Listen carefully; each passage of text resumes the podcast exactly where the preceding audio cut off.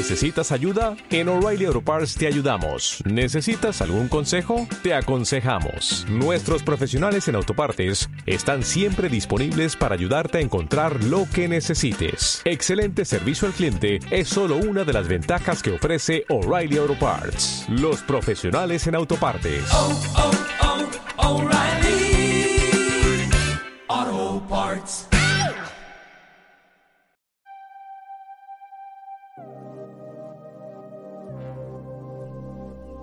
Muy humilde opinión.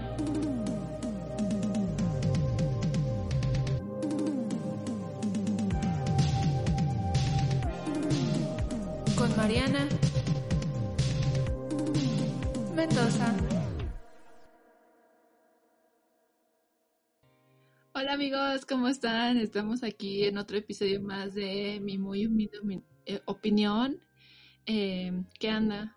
Qué tranza, em, cómo está banda loca, espero que estén bien. Em, pues bueno, ya casi es Navidad, así que ya está empezando a ser frío, pero antes de nuestro gran especial de Navidad que ya saben que lo hago, que espérenlo, es para diciembre. Em, antes de eso, voy a platicar de un tema que tenía muchas ganas de platicar desde hace mucho tiempo, que quería em, hablarles a ustedes, bueno, si les interesa, ¿no? Si les gusta mucho ser dramáticos, les gusta em, cortarse con un este tenedor de plástico y que les salga, no sé, confeti o algo así, así, porque somos muy dramáticos todo, ¿no? Y los mexicanos siempre vivimos el melodrama al por menor y al por mayor y todo. Entonces, este, por eso quería platicar del el melodrama mexicano, ese melodrama que está desde que, pues de que nació el, país, ¿no? Desde que nació el país, nosotros este, lloramos porque, pues bueno, eh, somos así, ¿no? Em, y para esto ya saben que, em, que pues tengo invitados con los que platico todos estos temas, este, y Hoy invité a mi amiga del alma, a mi otra amiga del alma, porque ya estuvo conmigo mi geme, pero ahora está este, esta Fabiola de Al Chile y sin azúcar, que ya la conocen ya. Bueno, si son viejos de, del podcast, y no, si son nuevos, pues bueno, ahí está esta Fabiola para que la conozcan. Em, ¿Cómo estás, amiga? Todo muy bien muy feliz de estar otra vez grabando aquí contigo en tu podcast de mi muy humilde opinión. Y pues a darle a tu drama, porque somos las drama queens. drama queens, sí. Este, sí, pero otra vez, de hecho, sí, otra vez. Sí, ya, ya esta Fabiola ya es cajón, ya. O sea, o sea, igual y ya tenemos un segundo este podcast ella y yo, pero nosotras yo sí la sigo invitando, ¿por qué? Porque se me antoja. Entonces, este pues vamos a estar hablando del melodrama mexicano. Les voy a estar dando como un resumen porque es muy largo todo este tema, súper largo, pero les quiero dar como un resumen de cómo eh, nació este género en, en México y, em, y probablemente algunas cosas no estén eh, precisas, o tal vez sí, porque pues no, todo lo saqué de internet y internet a veces no es tan preciso. Nada más quería hacer el disclaimer, pero bueno, igual si les interesa, pues ya estamos aquí y eh, pues tráiganse sus palomitas, tráiganse lo que quieran para andar ahí conociendo eh, nuestro género favorito, el melodrama. Entonces, bueno, este, ¿a ti te gusta el melodrama, amiga? ¿Tú también este, eres este, de llorar y tener cuchillos de plástico porque eres dramática? Mira, la verdad es que el otro día justamente estaba platicando con mi jefa de este, bueno, no de, de los melodramas, sino como de cómo soy como que me hace llorar o que me hace hacer drama y eso. Y me decía mi mamá, es que tú eres bien rara, güey, porque, o sea, lloras de cosas que no tienes por qué llorar y te pones así súper culera, güey, cuando son cosas que realmente tienes que como sentir algo, ¿no? Entonces, así de, soy muy rara, güey. Entonces, pero sí, como que sí me gusta como el, o sea, me gusta el chisme, me gusta el drama, pero de otras personas, no que me involucre a mí directamente. Entonces creo que es un muy buen tema para platicarlo contigo. Mm, son, eh, nos gusta el dolor ajeno, ¿verdad? Porque, no sé, nos, nos, nos, mama el chisme, ¿no? Muy bien, Exactamente. Eh, pero bueno, ya saben que soy la niña de los pulmones, así que les voy a decir primero qué es el melodrama mexicano. Bueno, el melodrama en general, el género, qué significa. Y bueno, es similar al drama, pero tiene, pero la diferencia es que tiene varios personajes y el significado literal de, obra teatral dramática en la que resaltan los paisajes sentimentales mediante la incorporación de música instrumental. O sea, básicamente tiene que haber muchísimas este, personas, bueno, personajes. Eh, tiene que haber, em, bueno, en esa, eh, cuando nació obviamente el género, ya ahorita ya evolucionó, pero en esos tiempos este, tenía que haber siempre eh, paisajes eh, muy románticos, muy de para el drama, para atender el drama y, em, y obviamente se acompañaba con musiquita. Entonces, desde mucho tiempo se hace eso. No crean que nada más de ahorita es como eh, novela india que dura tres horas una caída. No, no, no. O sea, sí, realmente sí, sí es así. Em, pero bueno, ¿de dónde? Empezó todo este meollo de las novelas eh, aquí en México, eh, pues al principio fue en 1930 con las radionovelas. Las radionovelas son súper viejitas, sí fueron primero que el cine mexicano, sí fue primero que las novelas, las telenovelas, eh, fue, fue lo primerito. Y obviamente se emitían en la XEW, eh, que era la voz de América Latina en ese tiempo, o sea, era la radio de América Latina básicamente. Entonces ahí se emitían varias producciones bastante conocidas como eh, Los Tres Mosqueteros, El Derecho de Nacer, Más Reino Pandimino. Eh, también hubo una novela de Jorge Negrete, ajá, de ese El Gallo de Oro.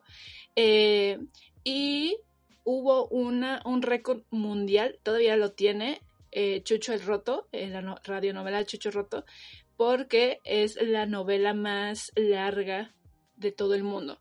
Tiene 11.350 capítulos.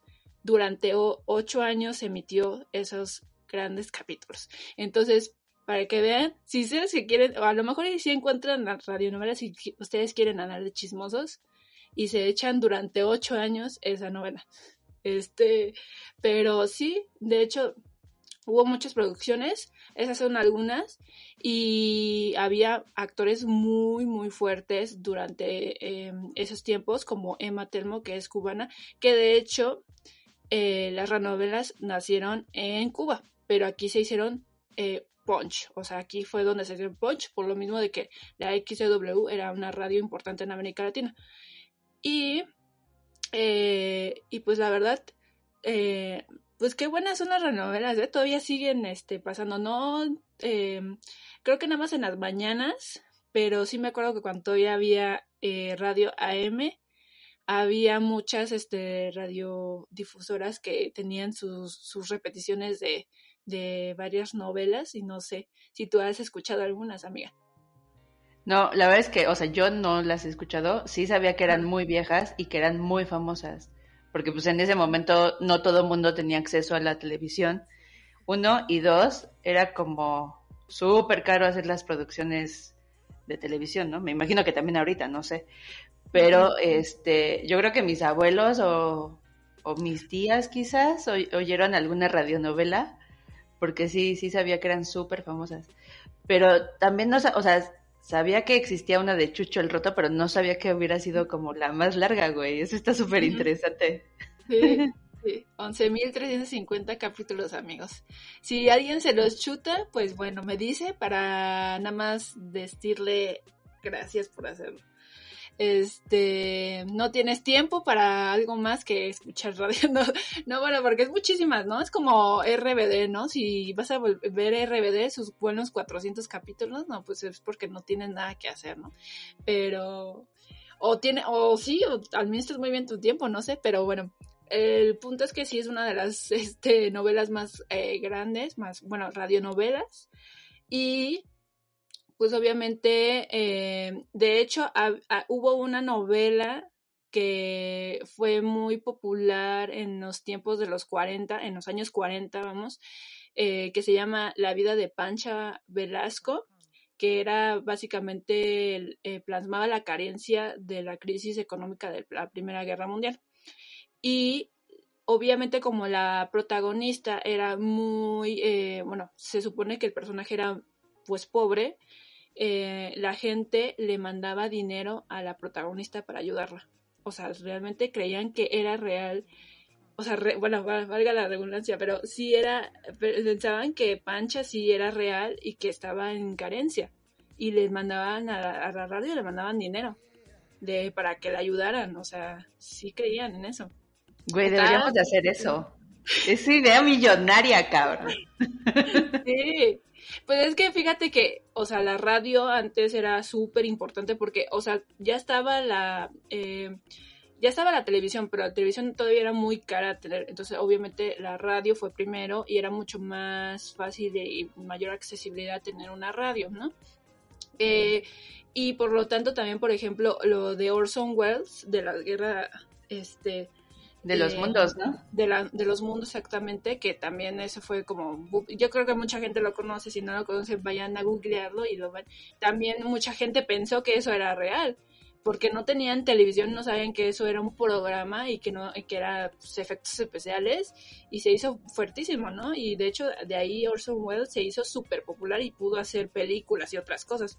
Este, pero sí, las radionovelas fueron muy importantes, eh, tan importantes que también contribuyeron al cine de oro, que el cine de oro, que se hizo en los 40, eh, cuando estaba la, de, cuando, se puede decir, cuando estaba Estados Unidos eh, ocupado en la Segunda Guerra Mundial, dijo el cine de México, mira, con permiso. Cine de México y ya, con permisa, y ya este empezó a hacer cine de oro, y el cine de oro eh, es melodrama.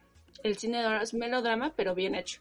Entonces, algunas producciones eh, que son eh, de melodrama puro, que pues si ustedes no, han visto cine de oro, la verdad sí les ruego que lo hagan porque yo sé que son muy viejitas las películas y que probablemente les dé hueva verlas, pero si les gusta el cine o si les gusta el melodrama, o sea, son como súper de sí lo tienes que ver, o sea, forzosas, ¿no?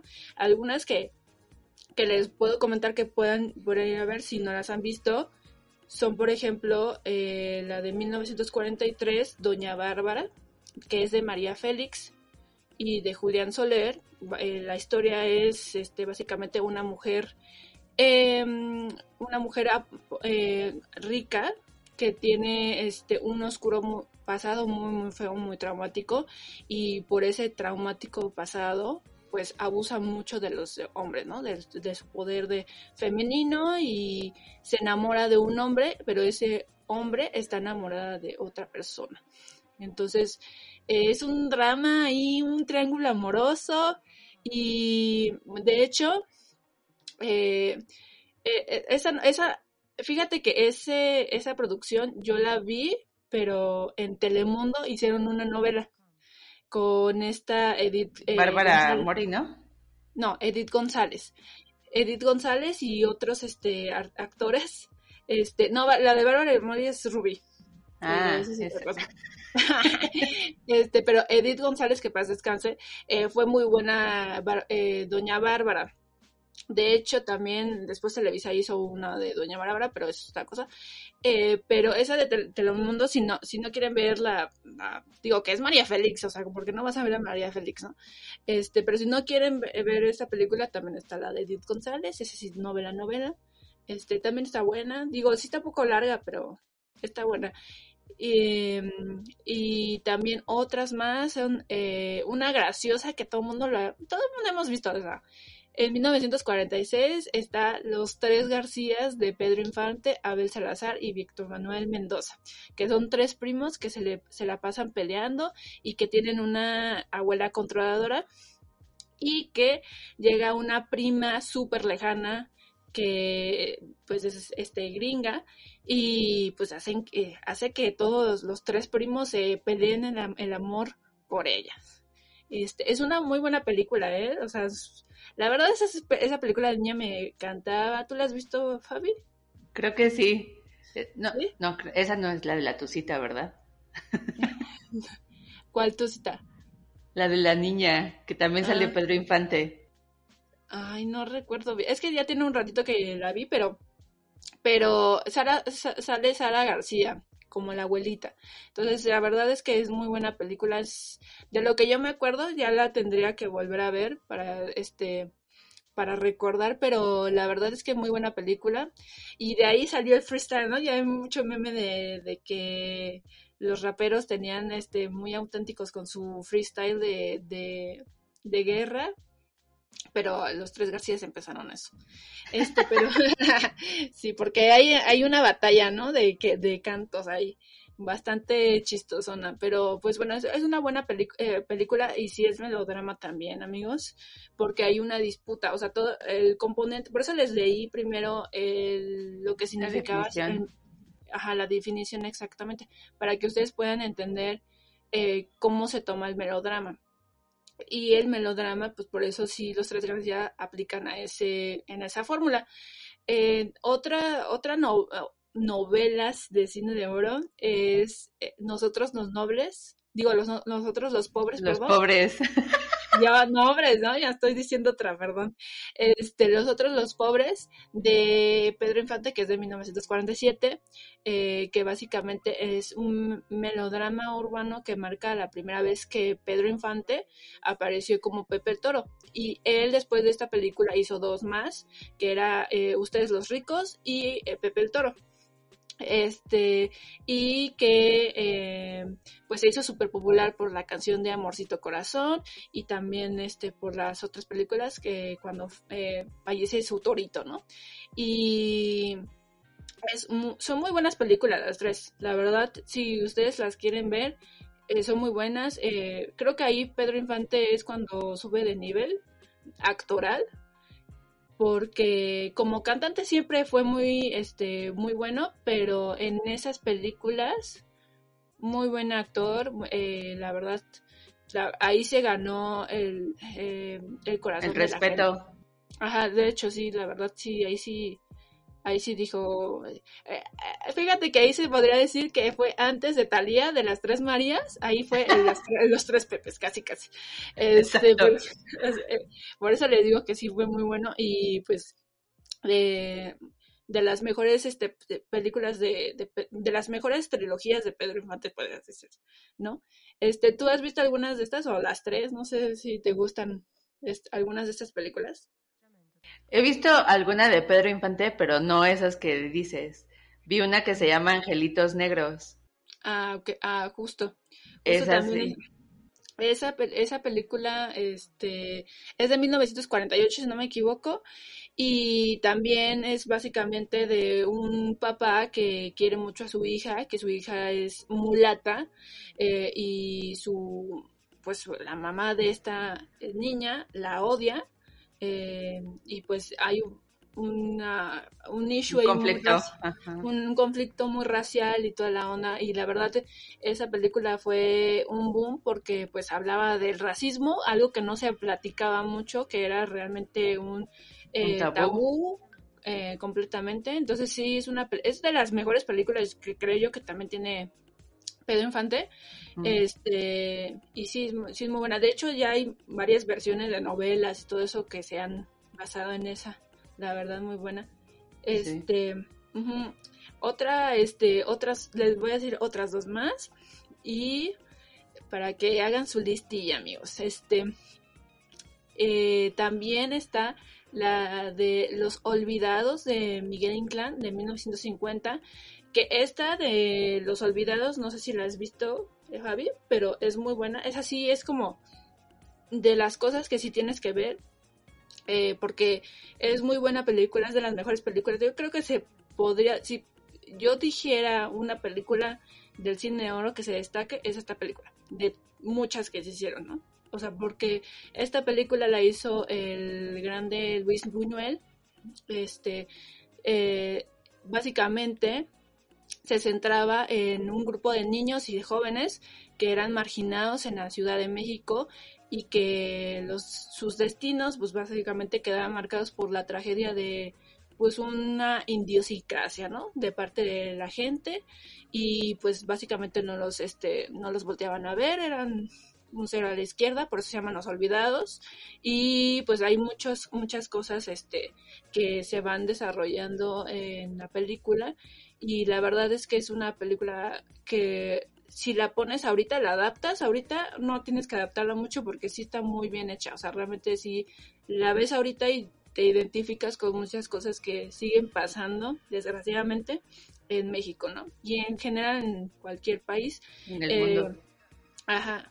Y esta película, amigos, fue tan, tan buena que ganó Luis Buñuel eh, el, este, el premio Mejor Director en Oscars. Este, entonces sí es muy buena película, amigos. O sea, esa sí es como de, de todas las que les dije, yo creo que la que les digo que sí vean, de porque sí, este, es la de Los Olvidados. Y pues la, la que, y ya que les gusta más el romance, porque yo sé que les gusta el romance así al por, al por mayor, es la de Tizoc, El Amor Indio. de 1957 de Pedro Infante y de María Félix. Y básicamente la historia es de amor y tragedia de un indio, de un indio y de una mujer criolla y que pues no se puede hacer ese amor y que le canta, ¿no? Del yo te quiero y todo eso, ¿no? Eh, y esa película eh, estaba cuando la estaba checando me, me quedé pensando y dije es la fue la última película que hizo Pedro Infante antes de fallecer entonces está bastante spooky amigos pero sí es de la una película bastante buena eh, muy amorosa muy de no porque nuestro Romeo y Julieta se podría decir que ese es nuestro Romeo y Julieta la verdad. Este eh, pero la verdad sí es, son buenas películas, amigos. Este, ¿tú la de Tizoc la, has visto, este, Fabi, o también la vas a añadir en tu lista? No, creo que esa sí la vi ah, cuando era niña hace, no sé, 200 años, antes de la prehistoria. Ya, ya se había acabado Chucho el Roto, ¿no? Exacto, güey. Apenas le, no, ¿cuál? Apenas le iban a producir, güey. Sí, apenas, apenas. sí. Este, pero sí, amigos, el, el cine oro contribuyó muchísimo al melodrama y obviamente después de esto, eh, pues obviamente empezó a decaer un poco el cine de oro porque pues empezó a subir el, el, cine hollywoodense, entonces se empezaron a enfocar en otras cosas y en 1958 fue cuando se dio la primera novela, la primera novela este que fue Senda Prohibida, que está protagonizada por Silvia Derbez, Francisco Jambrina, Julio Alemán y otros más que son bastante, este, bastante conocidos. Ajá. Eh, y este, fíjense que este, por ejemplo, se emitía en el canal 4, que era de las empresas de Colgate Pamolive. Todavía no estaba Televisa como tal, estaban muchas televisoras. Allá ven que, por ejemplo, el canal 8 no era de Televisa, el canal 4 tampoco, eran canales, este, cada quien tenía Separados. su Ajá. Y este, eh, las novelas duraban antes media hora. Entonces, eh, eh, ahorita ya duran 40 minutos, una hora más o menos. Este, y esta duraba media hora y se transmitía en vivo. era en vivo y no tenían apuntador. Ahí sí era todo así como si fuera un teatro, eh, pues en televisión, ¿no? Básicamente. O sea, realmente sí era todo muy, este, orgánico, se podría decir. Y este, y pues obviamente también agregábamos que pues había actores de primera categoría, porque pues eran actores que también ya habían grabado previamente en películas del cine de oro. Entonces obviamente tenían un, una interpretación mucho mayor que el de hoy en día, la verdad. Eh, pero, pues después de esta, de esta este, novela, que de hecho se hizo película en, 1961, eh, se hizo Gutierritos, pues también por la misma fecha de 1958, este, que em, lo interpreta este, este eh, Rafael Banquels, que bueno, fue un gran actor. Este, muchos este, escuchan a su hija cantar la Ocrilu, la Rocío Banquels, creo que se llama. este, ajá, entonces, eh, este actor era muy buen actor, hizo Gutierritos eh, y Gutierritos primero se hizo así en este método porque todavía no existía el videotape, solamente era eh, la grabación, bueno, eh, todo en vivo. Eh, y hasta 1965 más o menos, 68, fue cuando se volvió a hacer la, novela Gutierritos. Entonces, mm, se puede decir que la telenovela como tal de repetición, así bien, la primera fue Gutierritos. Em, que esta novela básicamente, si no la han visto, también es muy buena es de un señor que es, es empleado, eh, este, básicamente es el Godín, es un Godín, y su jefe le hace, pues, lo, lo trata mal, no lo trata, lo deja de tonto, no, también su esposa lo trata muy mal, y eh, pues es, es una historia muy triste, y fue también muy importante, o sea, sí fue, es muy triste, o sea, ven la, vean la película, digo, la novela, y es muy triste la, la pero es muy está está muy bien hecha la verdad y están muy bien hechas las actuaciones este fue la primera novela protagonizada por un hombre porque casi todos y en su mayoría eran mujeres entonces este fue como el primero que era un hombre el que protagonizaba y, de hecho Rafael Branquez fue el que hizo también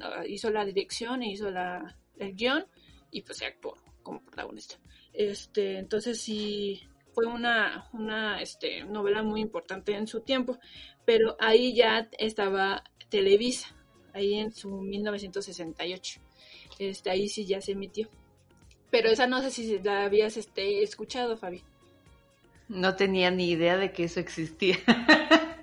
sí, pues ya, este, Google, es que yo, yo sé que este tipo de novelas no se escuchan mucho, pero de ahí es donde agarran hoy en día para hacer nuevas este, cosas, ¿no? Remakes. ajá. Por ejemplo, el de Senda Prohibida, vi que, por ejemplo, Ernesto Alonso, el, el señor telenovela, en el 79 hizo Amor Prohibido, que era un remix de Senda Prohibida. Entonces, para que sepan más o menos que de ahí se sacan muchas, este, como remixes, muchas em, adaptaciones de las adaptaciones y así.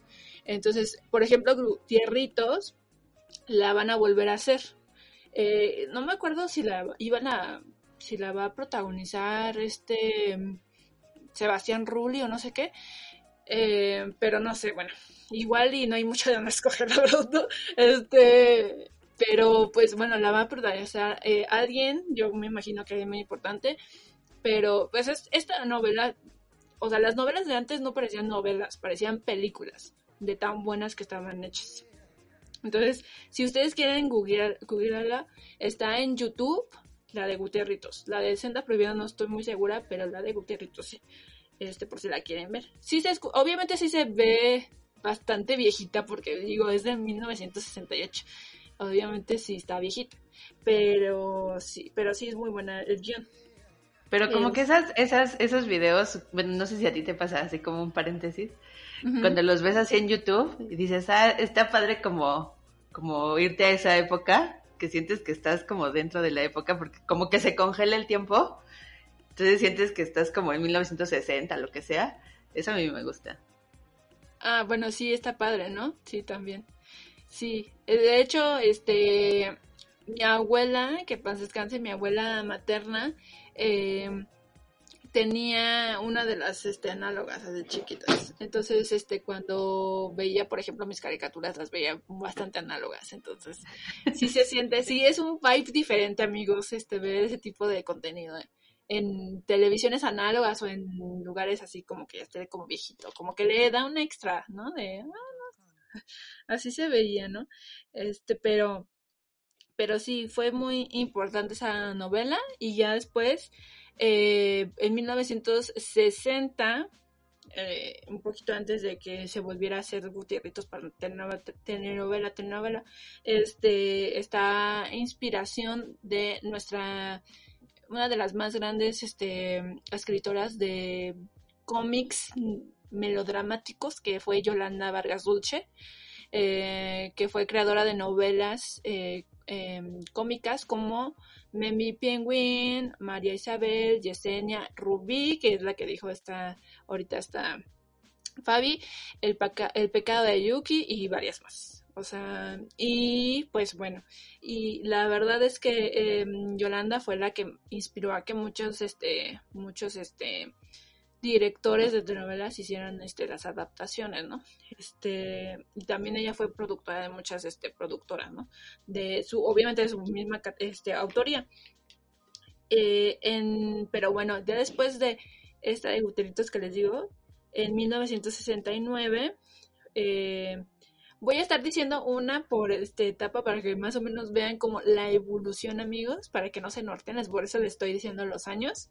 Este, en 1969, Más allá de la muerte, que es una, este, esas no sé si la has visto o la has escuchado. ¿Cuál? De Más allá de la muerte. Es una, es una, este, es una, es que sí es, este, sí son bastante viejitas estas y la verdad es como que la gente, la gente como que no, este, nada más se queda por la finta de que el melodrama nada más es lo que hoy en, hoy en día ven, que es como malas actuaciones y gente que tiene un apuntador para que no se aprenda de memoria las líneas, nada de eso, y pues ya nada más eso. Pues no, o sea, antes había una previa Preparación, ¿no? Eh, preparación eh, actoral y muy bien hecha. Y sí había directores que habían hecho películas de categoría alta. Entonces, por eso les estoy haciendo todo esto, para que vean cómo eh, sí había un crecimiento bastante alto en, las, en, en el melodrama, sobre todo que sí había contenido de buena calidad, vamos. O sea, sí había buen contenido. Y por ejemplo, Ernesto Alonso, que ya lo comenté, que era el, señor telenovela, que también actuó en muchas novelas, en muchas em, películas de cine de oro. Con María eh, Félix, ¿no? Ajá, con María Félix y con Rafael Banquez y con muchos otros este, actores. Eh, de hecho, esta de Más allá de la muerte es muy buena. Es de época donde un hombre pierde a su esposa y se obsesiona con la sobrina de, un, de su difunta. Entonces está spooky. Me gustaban antes las novelas porque antes eran como medio oscuras, como que no les daba miedo decir, bueno, voy a decir que un hombre grande está enamorando de alguien, pero muy spooky la onda porque sí lo trataban así como que todo era muy tenebroso. De hecho, si llegan a ver la película, la novela, eh, sí se, se siente este vibe muy, muy creepy, muy tenebroso. Este, y pues la parte de la protagonista, la protagonista, eh, bueno, la protagonista, perdón, es este Ernesto Alonso, o sea, él lo hace, él es el protagonista de todo eso. Y pues después en el 72 está uno que se, una novela que se llama El carruaje, que es de, este, también de época, y estas de época ya no se hacen, por eso las estoy comentando, porque antes eran muy buenas. Eh, antes estaba este, estas de época, por ejemplo, el carruaje, que era básicamente, eh, eh, recreaba como el tenso ambiente político que se vivía en el, en el año 1867 y con el emperador Maximiliano de Habsburgo y al borde de perder el poder por la independencia a cargo de Benito Juárez. De hecho, sale Benito Juárez en la novela y la hace José Carlos Ruiz, que es un gran Benito Juárez, la verdad. Este, y la verdad es muy buena novela. Yo la vez hace poquito la vi y está muy bien hecha, los trajes están muy bien hechos, todo está muy bien cuidado, de verdad. Y bueno, es una melodrama, obviamente está medio chistoso ver cómo eh, está eh, Benito Juárez, ¿no? Ahí actuando, como en una novela, no sé. ¿Cómo sale de la, de, la, de la monografía de las papelerías, güey, y toma realidad? sí, de hecho sí, porque sí se parece mucho a la actora Benito Juárez, entonces sí está medio, medio chistosón eso, pero sí está muy buena la novela. Si les gusta como cosas un poco más de época y todo eso, el, el carruaje es buena, este, buena recomendación. porque aparte sale el gran actor Ignacio López Tarso, que todavía vive gracias a Dios, ¿no? Porque es un gran actor y se aferra, ¿no? Se aferra a la vida ese señor, yo por eso lo amo. Este, pero sí, este, sale él y sale también, de hecho, Rafael Van en, en, la, en, en, la novela. Y bueno, después de ahí, en, el, en 1979, está Los ricos también lloran, que yo creo que ese sí lo he escuchado porque es bastante, bastante famosa. Conocida. Ajá y la hace Valentín Pinstein, que es un es el padre de las novelas aquí en México. Es eh, bueno, era chileno, ya falleció el señor, pero Valentín Pinstein fue eh, un gran productor y guionista de muchas grandes novelas. Entonces, una de estas fue Los ricos también lloran. Y es este la premisa es básicamente de mm, Mariana Villarreal vive en un rancho en el estado de Guanajuato con su papá Leonardo un moribundo hacendado y su padre es alcohólico y pues básicamente eh, la rescatan, ¿no? La rescatan de todo eso. Y de hecho creo que si mal no estoy amigos si ustedes saben el dato pero creo que este de los ricos también lloran es em, no me acuerdo si es María Mercedes o María la del barrio. Una de esas dos es este la nueva remix. Este eh, porque bueno sale Verónica Castro y, y Talia quería ser como Verónica Castro, se sabe. Se sabe que quería ser como Verónica Castro un poquito. Este. No sabía eso. Bueno, no, o sea, así literal de que quería ser como Verónica Castro, no sé. pero sí había muchos este, remixes de novelas de, de ah, ok, de la Vero con Talía. Okay. Aunque luego no digan que, mira, en Ventaneando anda mi, no, mi noticia, yo no quiero hacer rencilla con nadie. no, pero bueno, este, después de esa, este, de esta que dije, en, el, en 1983 está El Maleficio. El Maleficio es súper conocida muy conocida, amigos. No, no, la, no sé si la has escuchado tú, este. Sí, también la escuché. es súper conocida. Es así súper conocida. Me daría un patatús si me dices que no, porque sí es muy conocida. incluso cuando no, incluso yo ni la he visto completa y ya la conozco. Este, pero esta también sale Ernesto Alonso, sale Jacqueline Andere, Humberto Zurita, Celso Goiri y otros más. Y este, de hecho se hizo una parte 2 que fue película. Eh, de, tan de tan fuerte que fue el boom de esta, este novela. Y también es bastante tenebrosa, amigos, porque la, eh, la premisa es básicamente de la muerte del primer esposo de Beatriz, eh, que ella se ha dedicado a la crianza de sus hijos, Vicky y Juanito, y conoce a un millonario que se llama Enrique de Martino, y se casan conoce a los hijos de este señor y este, descubre después, eh, conforme al tiempo, que eh, pues las mentiras de este señor, ¿no? Eh, y Juanito adquiere poderes paranormales en contacto con el ambiente maligno de su padrastro. O sea, poderes que dé. O sea, hay poderes, hay magia maligna. Eh, para que vean que sí hay creatividad en las novelas. O sea, Harry Potter se queda estúpido con esto. O sea, Harry Potter se queda estúpido, ¿no? Este, pero sí fue muy fue popular y de hecho, este, se hizo una película por si la quieren ver. Este, em, tú, este, ¿la habías visto? ¿La habías, este, nada más escuchado, amiga? Nada más la había escuchado y medio sabía como de la trama, pero sí sabía que era como spooky. Sí, sí, sí, pero esa también bastante conocida. Les voy a decir otra que es bastante conocida porque ya estamos en los, ya no, ya me voy a los 90, que en los 90 fue cuando se hizo más popular las novelas, donde dijo la gente, sí, vamos a hacernos este más popular. Eh, es esta de Corazón Salvaje, que esta sí fue bastante popular. Este, esta la hizo Ernesto Alonso y sale Edith González, y también Eduardo Palomo, que también va, a descanse porque también fue un gran actor de, novelas. De novelas. Ajá. Y este Y antes como que, antes al menos yo siento, no sé, tú dime si estás de acuerdo con eso, pero antes siento que las, las personas que crecieron como actuando ya novelas, telenovelas como Edith González y otros actores, como que sí actuaban bien, o sea, como que sí siento que sí se creían como sus roles, ¿no? Porque ahorita pues luego ahí anda como, no, no quiero decir nada, pero luego la señora Regil que tiene sus 10 días de actuación y no sé qué de otras personas y pues échenle ganitas, aunque sea, o sea, yo sé que son novelas, pero sí había gente que tenía sus grandes, este, cosas, este, su gran historial, vamos, o sea, em, en otras cosas. Sí, que se metía al 100 al personaje, güey.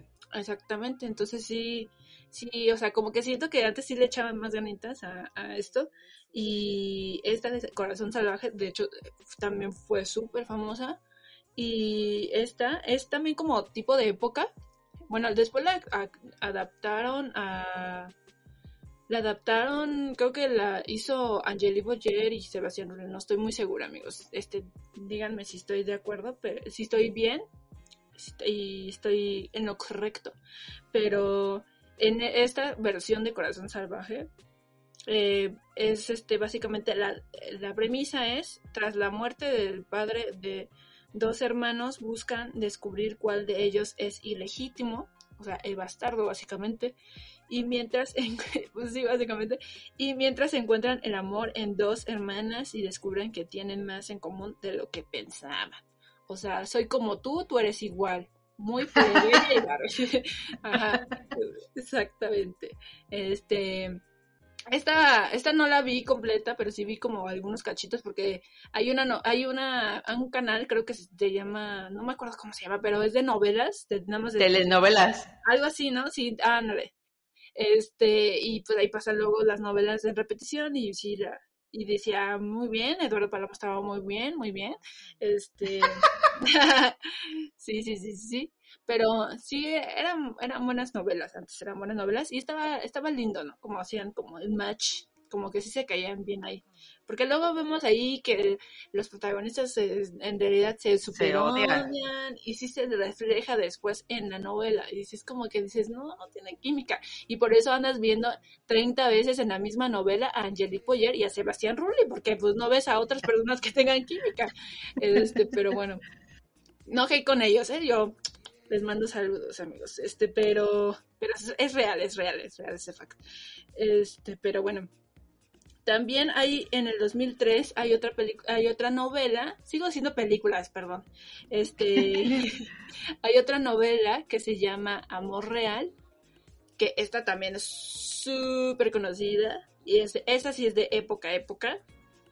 Este, esta sí la vi completa en repetición, amigos, y sí me gustó mucho. Este, esta está basada en, un, en una, en una este, novela previa que se llama Bodas de Odio. Este, por si quieren este, ver la original. Y, pero es, eh, la premisa es em, hija del general Hilario Peña, Peñaver y Beristain, así se llama el señor, Em, y Augusta de, de Peñaver y Beristain, muy raros sus este sus este apellidos, pero apellidos. Exactamente, pero bueno, se enamora esta chica de Adolfo un militante que pues básicamente no tienen que caerse muerto este chavo y lo encarcelan injustamente mientras que Manuel Fuentes, un joven soltero, guapo, heredero de una gran fortuna, Em, se enamora de ella y pues la casan a fuerza y pues ella dice no, no, no y pues básicamente hay pues este la, la fuerza, se usa la fuerza mayor para, para casarla y pues ella mientras anda viendo por atrás al chavo que le gusta en realidad. Es un triángulo amoroso bastante bastante fuerte. y que la verdad está bastante, o sea, ahí es donde se aplica me mama el chisme. Ahí sí yo quiero ver. se va a quedar con el eh, con el morimundo o con el que tiene todo, ¿no? Y, y una, una se pregunta, ¿y yo qué haría? Pues por amor o por dinero, ¿no? Entonces, este, bueno, yo sería por dinero, la neta. Yo sí soy muy, muy rubí, muy, muy rubí, muy teresa, la verdad. Muy materialista. Sí, porque el amor se acaba, amigos. Pero bueno, como estamos en melodrama, y melodrama es amor, y el melodrama dice que tienes que luchar por tu amor, pues vamos a decir que el amor. Este, pero. este, pero, a, a ver, tú qué dime. ¿Tú qué dices? ¿También estás de acuerdo con lo que dije? ¿O tú sí dices, no, yo el amor? No, yo no creo en el amor, la neta, güey. Entonces me iría por el dinero, la neta. y lo dijo la morra casada, ¿eh? No lo dije yo, yo porque yo estoy sola, no importa, pero... Pero, bueno, bueno, ya. Y el dinero siempre gana, amigos, pero bueno. Eh, eh, nos volvemos al 2010 y hay una novela que también fue muy popular y que sí fue muy popular, tan popular que hizo que el protagonista se hiciera, pues hoy en día una de las mejores este, em, actrices de, la de novelas, que es Teresa. Pensé que ibas a decir, la protagonista se volvió muy famosa, que se volvió primera dama. no, ya, este, esa novela también fue buena, pero no, no, no, la dije porque, pues bueno, la primera dama ya no es este actriz, ya no, ya no es actriz, pero bueno, ex primera dama, ¿no? Ya, ya no tenemos dama, pero pues bueno, ahí está, ¿no? Eh, pero bueno, la de Teresa, eh, que fue del 2010, eh, que la hizo el Güero Castro, que es hermano de Verónica Castro, que también es un gran productor de novelas, eh, hizo esta novela que la verdad yo adoro porque me gusta mucho ver cómo dice Teresa, este, cómo se defiende. O sea, es una gran novela para, porque la bulean mucho, o sea, realmente sí la bulean mucho y realmente dices, sí Teresa, hazles daño, hazles daño porque sí se lo merecen. O sea, porque la bulean mucho, sí la bulean mucho por ser pobre, pero si no se sabe la premisa para que la vean, es básicamente una joven de origen humilde que es humillada constantemente en la escuela donde va eh, por, eh, pues por ser pobre, ¿no? Y después al ingresar a la universidad se hace, se hace novia de pues, un profesor de leyes, porque dijo, pues ¿quién me va a mantener? Pues mi profesor de leyes, ¿no? Entonces se enamora de, de bueno, se enamora de este hombre y pues se casa, ¿no? Pero pues en realidad quiere con su exnovio de, de pues, toda la vida, ¿no? Este que es taxista y no terminó la carrera, ¿no? Entonces, además, ¿por qué, siempre queremos a los mal, malvivientes? ¿Por qué siempre queremos a los que no tienen futuro, amiga? O sea, ¿por qué siempre nos gusta ese dramita de, o sea, sé que tengo un futuro próspero, pero no, yo quiero tener este futuro malviviente, o sea, dime tú. Porque nos gusta que nos madren, güey. No sé. o sea, no literal. Que, No se lo tomen tan literal. Pero, o sea, yo creo que es como más, más emocionante. Bueno, no más emocionante, o sea, como más, como más adrenalina, no sé. El que, sí, la chale, güey. Voy a, voy a llegar y le voy a tener que decir esto a este güey y no sé cómo voy a reaccionar o el güey que ni te pela. Y así de, ah, pues me vale madres, güey. No, pues no mames, ¿cómo crees que te va a valer madre? Yo creo que es por eso. Exactamente, amigos. O sea, díganme, este, ¿qué, ¿qué, les hace sentir esa... ¿Por qué, ¿Por qué siempre preferimos a los malvivientes que a los que tienen futuro próspero, amigos? Y pónganlo en los comments. Este, pero... Pero sí, bueno, está ahí en el triángulo amoroso y toda la onda, este, y la verdad es una novela para echar el chisme, esa sí es novela para echar el chisme, para decir, sí, Teresa, hace mal, sí, sí, sí, sí, yo sería también Teresa, yo también la vida me hace mala, ¿es mala Teresa? Sí, sí soy mala porque ustedes me hicieron mala, ¿no?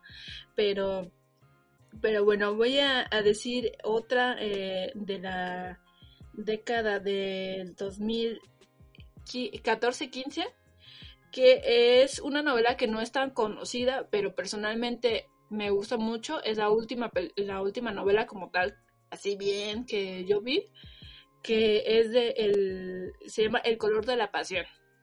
Color de la pasión, y, y la produjo el hijo de Chespirito, que se llama, creo que Roberto Gómez, eh, bueno, Roberto Gómez, vamos a decirle. el hijo el hijo de Chespirito lo hizo.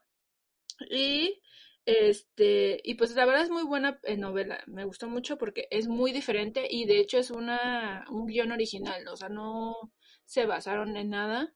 Este, y pues la premisa es básicamente de Adriana Murillo, está casada con Alonso Gagiola y es dueño de una, pues, no sé cómo se dice, talavería, no sé, pues así de, hace talavera, ¿no? En Puebla. Este, en Puebla le gusta eso. Y tiene estas, eh, tiene dos hermanas, que estas dos hermanas están viviendo en la mansión de esta eh, mujer.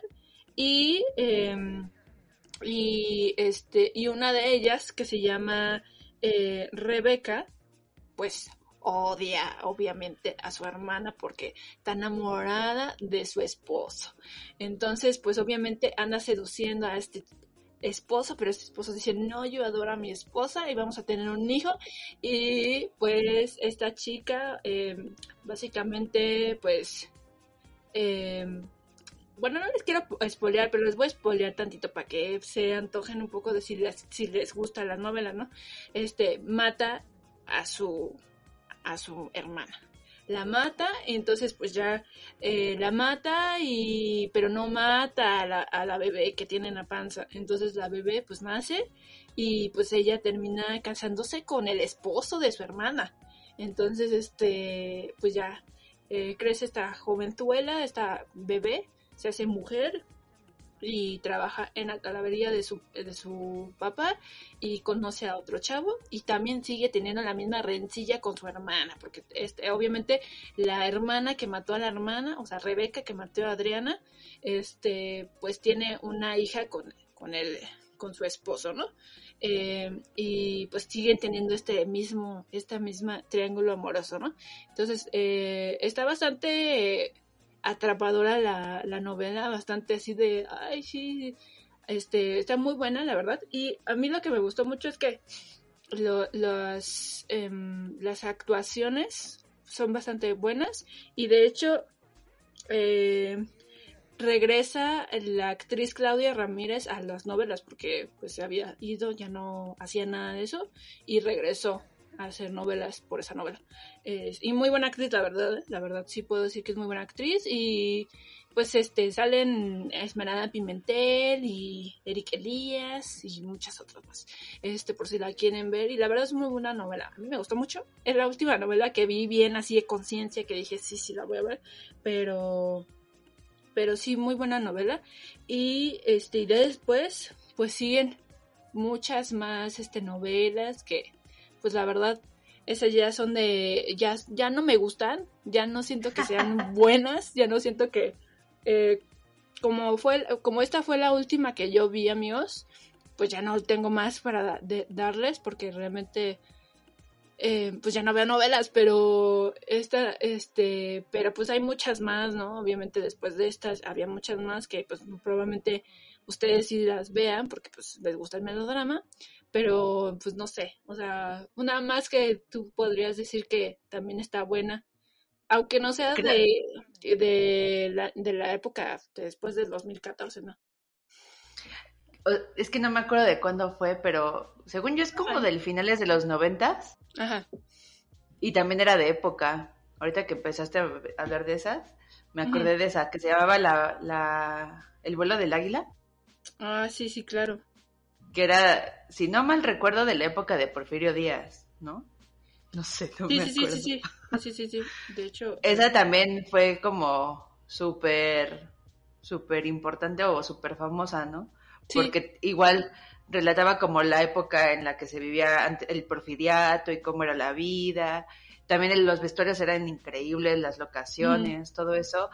Y sí, o sea, sí se ve como una diferencia entre las actuaciones de de antes, de la época del cine de oro de México, este, cuando, o sea, como de los 60, 70, 80, inclusive Cuna de Lobos también fue así súper importante, creo que ese es de los 80, con Catalina Creel y no sé qué.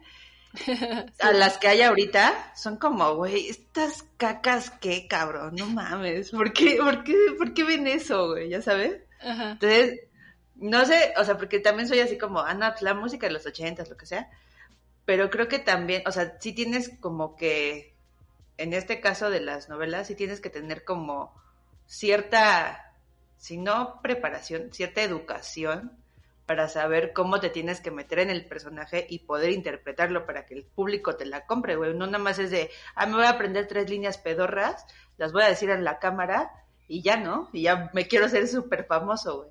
O sea, la neta es que no es así. ¿No? Yo creo. Sí, esa que dices es de, de hecho, de Ernesto Alonso, es del 94. Eh, sí, es muy buena, muy buena este, novela también. Es de la de, de Porfirio Díaz, de este, y que es mi presidente favorito, amigos, no me vayan a arrastrar por decir eso, pero es mi presidente favorito, pero bueno. Ay, sí, también el mío. Ah, exactamente, y vayan ya, este, somos fascistas y que, ay, no, no, no, no somos fascistas, pero bueno.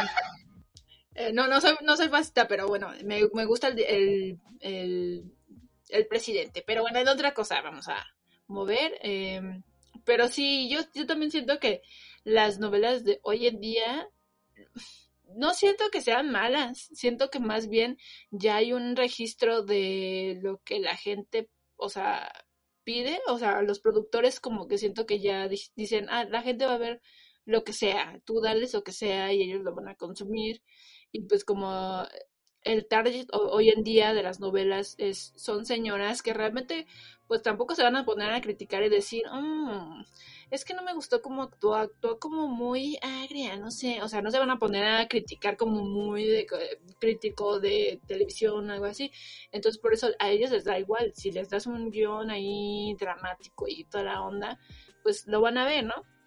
Pero yo creo que sí es justo que a la gente se les dé un, una historia bien hecha, se les dé una historia bien escrita y sobre todo bien actuada y que se les dé oportunidad a más personas de actuar porque hay muy buenos eh, actores.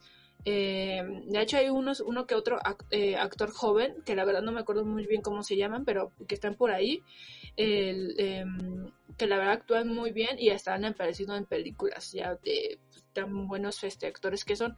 Y pues la verdad que no hagan lo que hacen de poner siempre los mismos actores, porque eso es algo que siempre tenemos, o sea, ahorita se como la, em, no sé si decirlo, maldición que tenemos en general de las producciones mexicanas, tanto en las novelas como en las películas que ponemos a los mismos actores, porque pensamos que si ponemos nuevos nadie va a querer ver esos actores, pero es lo opuesto, la gente no, o sea, la gente sí le quiere ver diferente cosas y quiere ver variedad, no queremos ver siempre a los mismos actores realmente, o sea, yo no quiero ver siempre a Sebastián Rulli, o sea, me cae bien el brother, pero pues, sí me gustaría ver diferente cosas, o sea, sí me gustaría ver otros actores que sí también son muy buenos, pero bueno, o sea, al final del día yo ya no veo novelas, amigos, pero pues ahí están unas novelas muy buenas, novelas que sí siento que sí valen la pena mucho y ahí para que sepan un poco de los inicios del melodrama, que el melodrama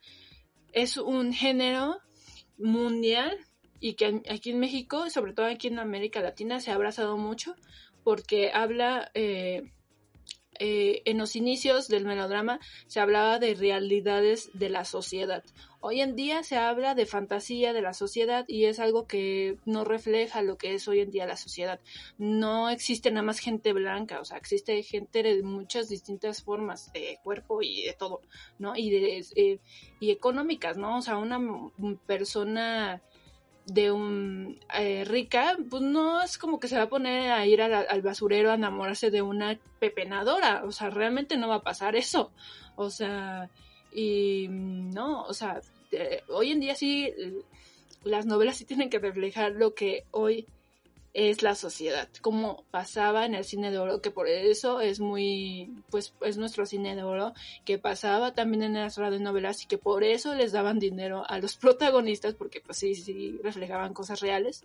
Entonces es creo más bien que eso es lo que falta en las novelas de hoy en día, ¿no? No, no, sé si estás de acuerdo, amiga. Sí, creo que sí. Y también, o sea, es como identificarte con los con algún personaje de la novela, porque no que te proyectes, pero, o sea, como que dices, bueno, ella está pasando o esa persona está pasando por algo en la novela que a mí me pasó o, o me está pasando, o lo que sea, o que conozco a alguien que lo está pasando, y es como, a ver, ¿cómo, cómo se va como a resolver tal vez el problema que se esté viviendo? No nada más es como tú dices, o sea, no, no va a pasar que va a llegar el güey mamón, güey, mamado, con su Lamborghini, te va a tocar la puerta y te va a decir, ah, sí, aquí está mi princesa ideal, güey, vente, vámonos a ser felices de la vida, porque no es así la vida, güey. Entonces, sí, creo que sí tienes un buen punto en eso que acabas de decir. Sí, sí, sí. Sí, amigos, entonces, bueno, si les gustó el, el episodio, pues denle manita arriba, amigos. Este, igual y, y si quieren que siga siendo como más, este, les explique más a fondo esto, pues ya una segunda parte, igual con a esta Fabi, para que les expliquemos más a fondo qué onda con esto, porque obviamente lo resumí súper rápido para que no se hiciera tan largo el, el episodio porque había muchísimo de dónde agarrar, de hecho sí había muchísima información que tenía y que tuve que resumir porque era demasiada. Entonces, este, pero sí, realmente es, es, es, es muy padre esto de los melodramas. A mí me gusta mucho. Cuando lo estaba buscando, estaba buscando el tema, me gustó muchísimo encontrar muchas cosas que no sabía y que dije, wow, qué padre. O sea, y que un poco sí fue como triste saber que ya no existe ese tipo de cosas, ¿no? Como, eh, que de hecho es muy chistoso porque siento yo que hay algunas cosas que sí están regresando, como las radionovelas, que se están reinventando como en series, ya como con esto de los podcasts se están haciendo ahora series, ¿no? Como eh, de varias, este, de varias temáticas, ¿no? Como este que hizo, eh, no recuerdo bien, uno que hizo Luis Gerardo, que hizo de, de las drogas, de cuando se legalizó las drogas, todo eso. Este, eh, yo creo que hay muchísimas este, que son muy buenas, amigos. Entonces yo creo que está regresando algunas cosas de, del pasado, amigos, porque pues somos bien nostálgicos, pero si les gustó el tema, pues ya, me, este, pues que denle like y toda esa onda. Pero bueno, pues nos vamos a meter, meter rápidamente a la botanita surtida, que ya saben que no falta. Eh, ya sabe a esta Fabi de qué se trata. Entonces, si tienes alguna eh, gran em, recomendación, pues darla. Eh, y si no, pues dale igual. pues a ver, ¿qué les puedo recomendar? Ahora les voy a recomendar un bonito libro que leí hace como un mes, que es de mi autor favorito en la vida forever. No es mexicano, es gringo. Se llama John Grisham y su libro se llama Siete vidas. Si tienen sentimientos, aunque sea muy dentro de ustedes, los va a llorar ese libro. Léanlo, está chingón. Exactamente. Yo les quiero recomendar, como estamos así en la onda de los podcasts, de radionovelas y toda esa onda, pues ya ven que ya hace poquito les recomendé que vieran, este, bueno, que vieran la película de, de Dune, este, o Duna en español, este, y hay un, eh, un libro, bueno, el libro de la novela, vamos, de la película, que es novela, este, pues yo la estaba leyendo en audiolibro, amigos, porque pues soy muy perezosa para estar leyendo, a veces no me gusta leer. Y entonces los audiolibros, gracias a Dios, benditos sean estos este audiolibros porque pues nos aligeran un poco la este leer los eh, los libros y aparte las, las personas que lo leen lo narran muy bien. Entonces, este libro de Dune em, es de el canal de este no es tu canal, así se llama, eh, lo pueden buscar eh, tanto en YouTube como en Spotify. Y de hecho ahí dice Dune audiolibro. O sea, y este chavo, la verdad, eh, es totalmente gratuito, por eso lo, recomiendo, porque pues hay otros que sí son de paga, pero como sabemos que pues, ahorita la economía muy probablemente no esté muy bien para todos nosotros, entonces hay, este audiolibro es de los mejores que escuché narrados y y pues ahí está todo completo por si quieren eh, escuchar este gran grande novela que es muy buena novela la verdad.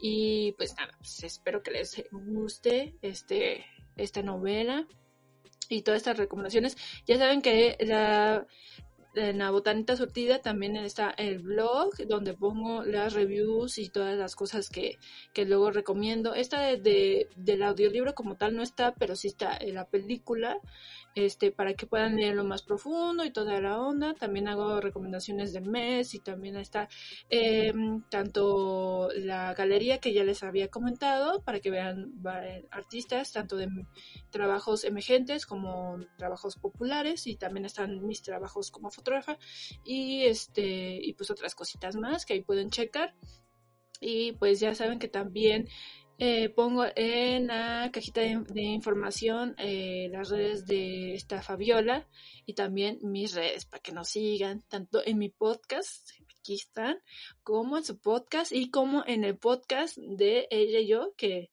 eh, pues ahorita está como a veces está muy, muy, este, muy lleno de capítulos y a veces no, pero es porque a veces estamos muy ocupadas amigos, pero Ahí están algunos capítulos para que ustedes escuchen eh, y pues se quejen con nosotras, ¿no?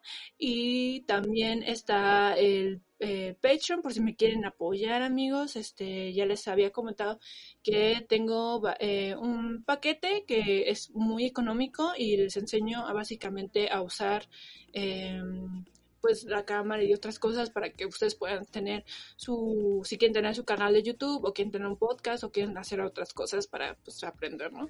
Eh, a editar este en general. Y pues nada este espero que les haya gustado este capítulo y nos vemos en otro episodio más amigas bye